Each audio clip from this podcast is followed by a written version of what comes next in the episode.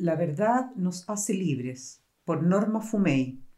Norma trabaja en la prevención, reintegración y reparación social de personas que han cometido delitos. Y la motivación para escribir este artículo es mostrar que todos somos capaces de hacer daño, bajo determinadas condiciones psicológicas y sociales. Aceptar esto permite el abordaje de la delincuencia desde una mirada comprensiva, no solo punitiva. La experiencia humana de haber dañado a otro es universal. Todos tenemos la evidencia de en algún momento o varios de nuestras vidas haber actuado pasando a llevar a alguien, tratar mal a un hijo, ser injusto con un ser querido, mentir, ser desleal o infiel, en fin, son tantas las formas que puede adquirir esta experiencia. ¿Qué sentimos cuando esto pasa? Vergüenza, dolor, arrepentimiento. Muchos son los sentimientos que esto genera. Se produce una herida, hay una sensación de pérdida de equilibrio, que se puede volver a recuperar o no, dependiendo de lo que hagamos frente a la situación. Teniendo presente este tipo de vivencia y sus implicancias, podemos preguntarnos, ¿qué puede sentir una persona cuando mata, viola o roba? En mi experiencia de acompañamiento he podido ver claramente que se trata de estos mismos sentimientos. Acordes a su gravedad, estos son tan fuertes que se tornan casi imposibles de soportar, quedando solo un mínimo espacio de reacción donde surgen actitudes como no mirarlos. Tampoco es fácil dejar que se asomen. ¿Qué hacer entonces? Si sabemos que estas reacciones son formas de expresión de dolor humano, de la imposibilidad de haber visto al otro, a quien se está dañando, y que son producto de que quien comete el daño tampoco fue alguna vez visto y considerado en su valor de ser persona. Surge entonces la necesidad de hacer un tránsito, un camino, con quienes han cometido delitos, que manifiestan directa o indirectamente la necesidad de hablar del mal causado, que necesitan de otro ser humano que los mire como tal, que en ese proceso pueda dar espacio, sostén y protección para obtener un piso suficiente que permita hablar de lo que hicieron, para sentirse sostenido, incluso cobijado, cuando se torna insoportable una experiencia así en su biografía. Los contenidos y formas de proceder del análisis existencial ante actos de arrepentimiento por haber dañado a otros me permiten comprender la relevancia de no abandonarlos, de aceptarlos y tomar en serio sus necesidades como actitudes existenciales. Esto permite que salga a la luz aquello que se encuentra en la oscuridad, que surja el poder personal para ser capaz de tomar esa experiencia, ayudándoles a sostenerla ante la propia mirada, comprender la situación, juzgarla, tomar posición para decidir cómo proceder. Por largo tiempo atendí a una persona recluida y condenada por el delito de violaciones reiteradas. Fue difícil para él hablar de aquello. Él sentía que no podía evitarlo, porque se sentía invadido por la sensación de que algo se apoderaba de sí cuando cometía las violaciones. Fueron muchas sesiones de yo estar ahí, ofreciendo sostén para que se tomara el coraje de mirar sus delitos. Recuerdo una vez en que este interno se pudo conectar con algo muy profundo de su persona y fue capaz de ponerse en el lugar de una de sus víctimas. Yo la amenacé con un cuchillo le dije que la iba a matar. Y luego reflexiona detenidamente. Pero yo no quería matarla. Pausa larga y silencio. El interno llorando.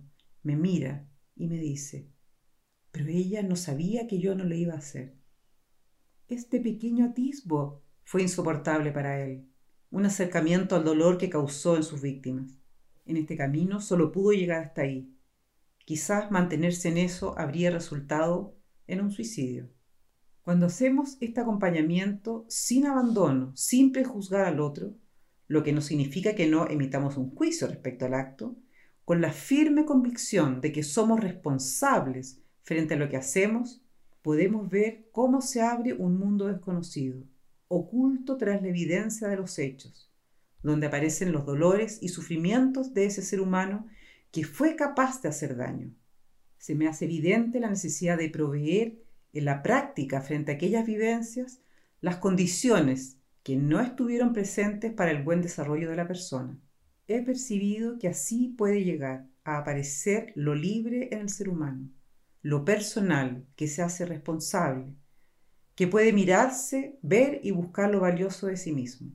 Personalmente, desde esta mirada y en este modo de proceder, la acción de reparación cobra sentido y surge con toda su fuerza sanadora. A lo largo de mi trayectoria laboral he visto y conocido internos que expresan la necesidad de hacer algo al respecto de las personas a quienes dañaron. Ejemplos como los siguientes nos ilustran esta necesidad. Un interno que cometió un homicidio necesitaba pedir perdón a los familiares de la víctima. El desasosiego interno no le permitía estar en paz. Sabía que ese gesto no le iba a devolver la vida a quien mató, pero sentía que lo único digno de hacer era dar la cara. Una persona que sale de la cárcel después de haber estado más de 20 años preso, cuando llega a su población, decide ocuparse de los niños que están en la calle, Mientras los padres de esos niños consumen drogas, él trata de cobijarlos, darles atención y cariño. No se trata de una justicia material, pero sí de acciones muy concretas, un acto humano, personal, necesario, en la dirección de recuperar el equilibrio perdido no solo en el victimario, sino también en la víctima. El caso de una interna recluida en la cárcel de mujeres refleja esto. Ella había sido abusada por su padre y solo necesitaba de él que reconociera la situación de abuso. Ese solo acto le permitiría cicatrizar su herida. O el caso del interno condenado por violaciones, que al sentir que la situación se tornaba insoportable, acudió donde un profesor, junto con confesar su acto, le dijo que se suicidaría. El profesor lo escuchó y le dijo, lo único decente que puedes hacer por las víctimas es entregarte a la justicia. Y te advierto que vas a perder todo lo que tienes, a tu familia, a tu pareja y a tu hijo. El interno tomó la decisión de entregarse, asumió el riesgo de poder perder todo lo que consideraba valioso, enfrentó la verdad y la vergüenza, no solo frente a la sociedad, a las víctimas, sino también frente a los suyos, como frente a sí mismo. Actualmente cumple una pena de cadena perpetua. La necesidad de reparación que surge de quien ha dañado puede ser el inicio o el resultado de este proceso, indistintamente del momento en que surja.